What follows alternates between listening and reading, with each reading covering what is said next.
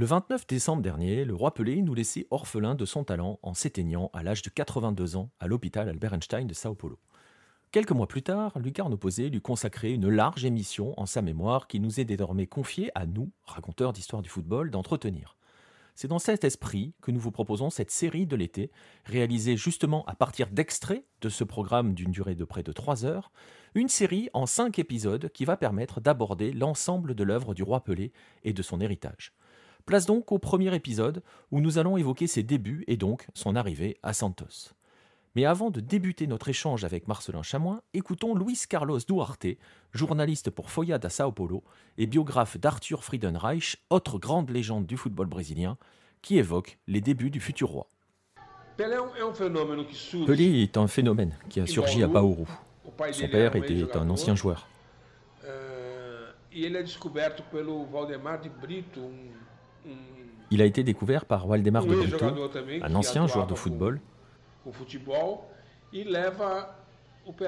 qui l'a amené à Santos. À l'époque, il était surnommé la gasolina. Son émergence est extraordinaire, car en quelques mois, il s'est imposé au Villa Belmiro au milieu de crack. Il faut rappeler que Santos était déjà une grande équipe. C'était une équipe qui n'avait pas beaucoup de titres, mais qui avait été double champion paulista en 1955 et 1956. Pelé s'est ajouté à ce groupe et il a été convoqué pour la Coupe du Monde 1958.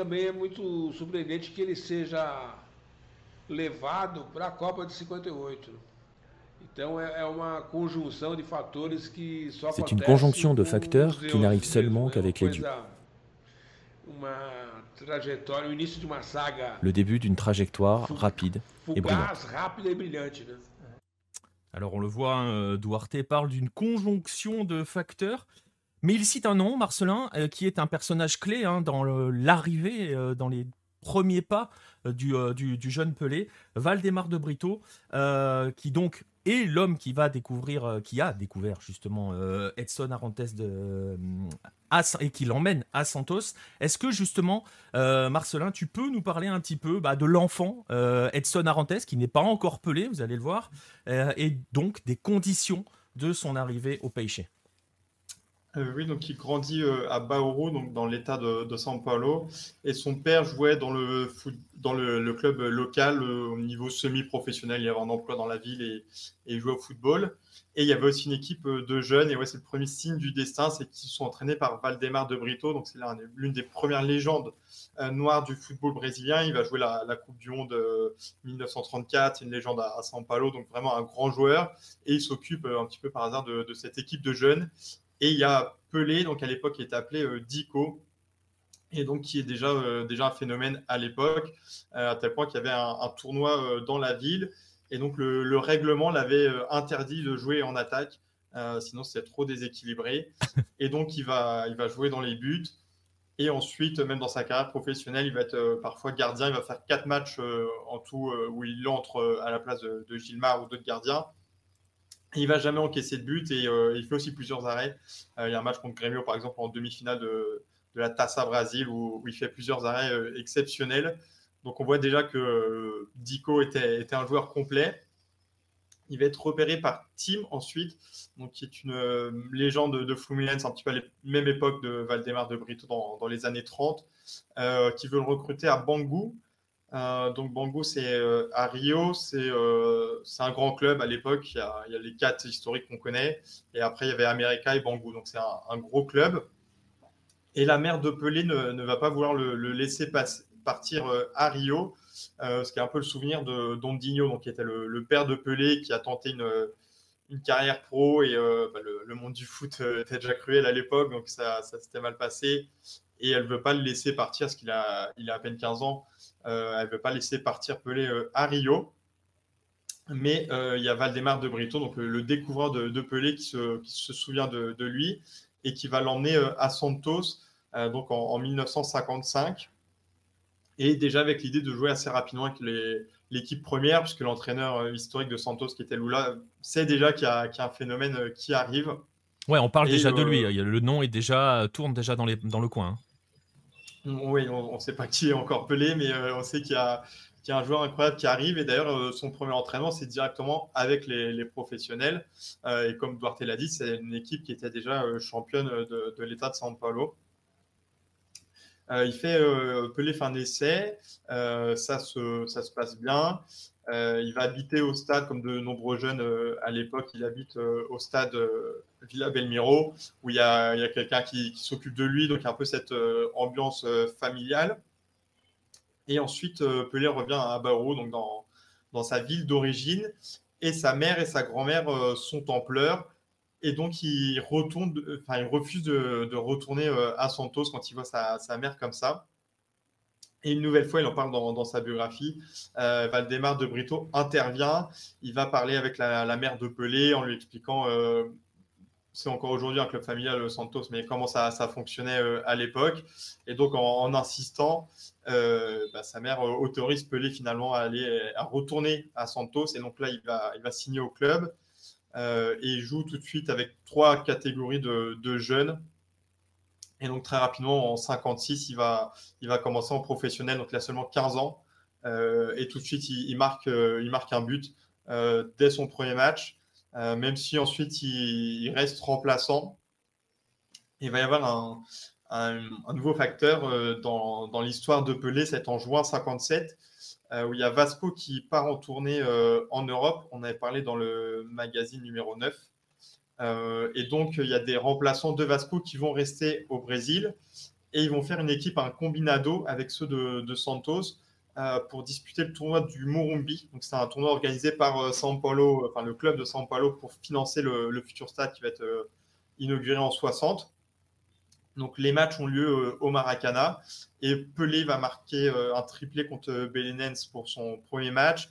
Et ensuite, lors des trois matchs suivants, il y a Dinamo Zagreb, Flamengo et l'autre j'ai oublié, mais euh, il marque à chaque fois. Donc c'est la première fois qu'il va briller euh, à Rio et au Maracana. Et dans la foulée, il est appelé pour la première fois en Célestin, donc il a, seulement 16 ans. Il a seulement 16 ans, on le voit, hein, ça va très très vite. Alors c'est vrai que faut, faut, quand même aussi, et c'est quelque chose qu'on va, dire assez souvent dans l'émission ce soir, il faut ne pas trop regarder avec le regard d'aujourd'hui, parce qu'en ce moment, on voit de plus en plus de gamins qui arrivent de plus en plus tôt. C'est quand même très rare hein, à l'époque qu'un gamin de 16 ans arrive directement avec les pros c'est quasiment unique, même, je pense qu'on peut le dire comme ça, euh, une telle éclosion aussi rapide avec, euh, euh, avec, les, pros, puisque lui, il arrive même directement jusqu'à la C100 à 16 ans. Quoi. Après, bah, Santos, il y a Coutinho qui a commencé encore plus, plus tôt à 14 ans. en, pro à Santos, il commence à 14 ans. Mais oui, 16 ans à l'époque, je crois que c'est le, plus jeune à débuter en, en Célestin. Euh, ça, ouais, ça n'a jamais été fait. Ouais, c'est surtout à ce, tel niveau en fait, parce que bon, Coutinho évidemment c'est un énorme joueur, mais euh, mais oui directement c'est euh, c'est l'un des plus grands alors qu'il est encore mineur. Ouais, c'est ça, on va y revenir dans un instant. On va justement revenir à cette période-là. Marcelin vient de nous expliquer qu'il y a un mot qui résume un petit peu les euh, Pelé à ses débuts, c'est précocité, indépendamment du talent. Hein, et, et, voilà, tout va très très vite. Eh bien, je vais vous proposer d'écouter un deuxième témoignage justement qui évoque ce côté apparition euh, subite d'un mineur, Marcelin vous l'a dit, il est mineur. Euh, c'est le témoignage euh, d'Ademir Takara, qui est bibliothécaire au musée du foot du Pacaembu. Justement, il va, il va vous expliquer, il va revenir sur cette, cette notion de précocité. C'est quelque chose de réellement incroyable, parce que Pelé a débuté à Santos en professionnel avant ses 16 ans. Il a débuté le 7 septembre 1956 et est né en octobre.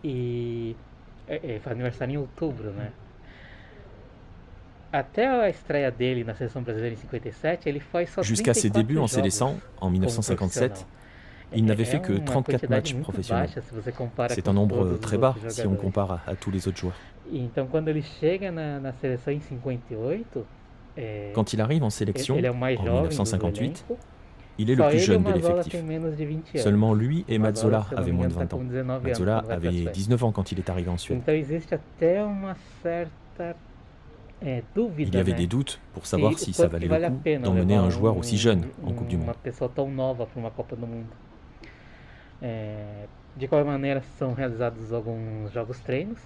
Il y a eu des matchs de préparation, dont un contre le Corinthians. Pelé s'est blessé lors de ce match et il y a eu à nouveau des doutes. um,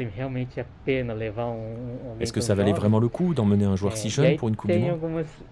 Lendas, né? Dizem que o Zizinho, que na época era o considerado Il existe des légendes qui disent que Zizinho, qui était considéré comme le meilleur joueur de l'époque, Pelé, il était d'ailleurs l'idole de Pelé, a été consulté pour être convoqué et qu'il aurait refusé sa convocation. E o Zizinho fala que é, ele resolveu não, não aceitar a convocação.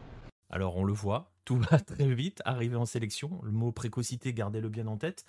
Et cette histoire avec la C100, euh, bah pareil, euh, les étapes sont brûlées très rapidement. Marcelin, euh, l'histoire bah, démarre tambour battant dès, le départ en fait.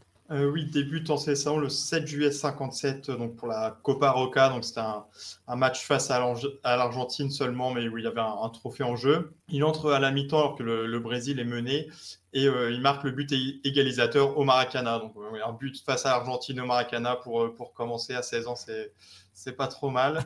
Euh, surtout que trois jours plus tard, il y a le match retour qui est au, au Pacaembu où il marque à nouveau et donc le Brésil remporte euh, le titre. Et à partir de ce moment-là, Pelé va devenir euh, bah, titulaire avec Santos, où il remplace Del Vecchio, donc qui était aussi un, joueur international brésilien.